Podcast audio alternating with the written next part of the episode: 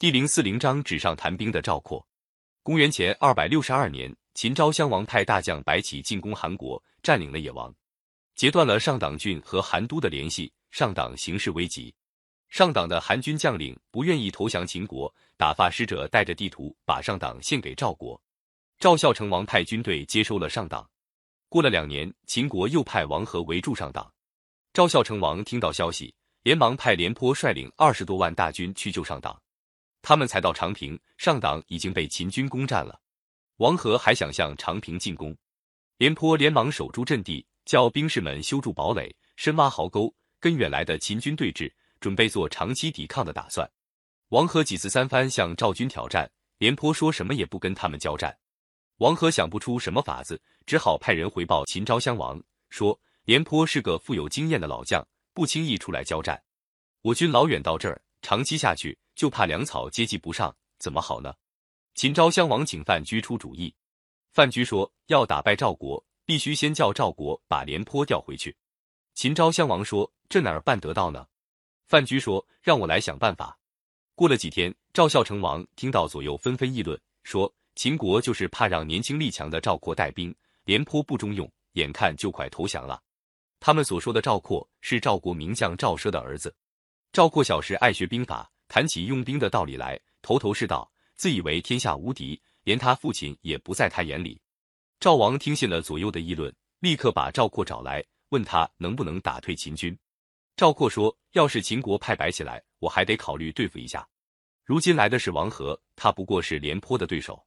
要是换上我，打败他不在话下。”赵王听了很高兴，就拜赵括为大将，去接替廉颇。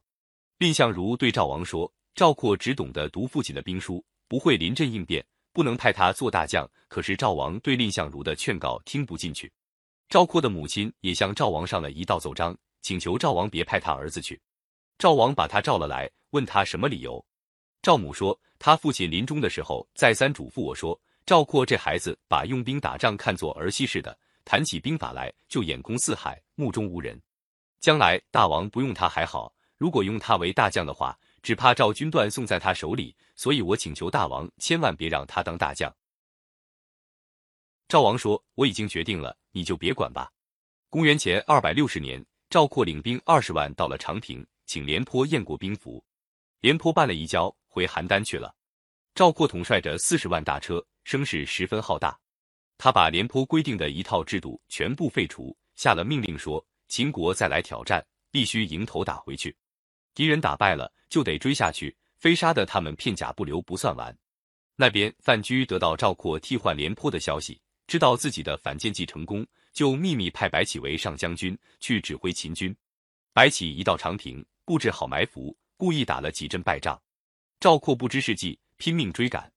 白起把赵军引到预先埋伏好的地区，派出精兵二万五千人，切断赵军的后路，另派五千骑兵直冲赵军大营，把四十万赵军切成两段。赵括这才知道秦军的厉害，只好筑起营垒坚守，等待救兵。秦国又发兵把赵国救兵和运粮的道路切断了。赵括的军队内无粮草。外无救兵，守了四十多天，兵士都叫苦连天，无心作战。赵括带兵想冲出重围，秦军万箭齐发，把赵括射死了。赵军听到主将被杀，也纷纷扔了武器投降。四十万赵军就在纸上谈兵的主帅赵括手里全部覆没了。